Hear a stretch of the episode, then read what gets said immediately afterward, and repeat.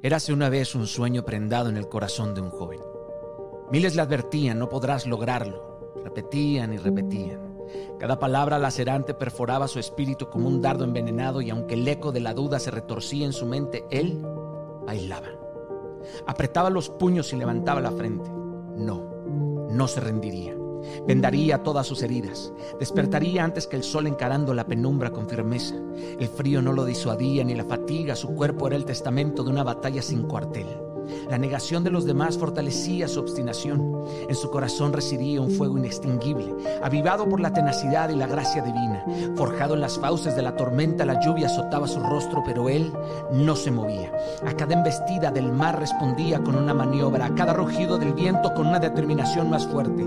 Se estaba convirtiendo en capitán. Con los ojos fijos en los pies de Cristo, llenó sus pulmones con el aliento de los dispuestos y empujado por el fuego de Dios ante la incredulidad de todos ascendió.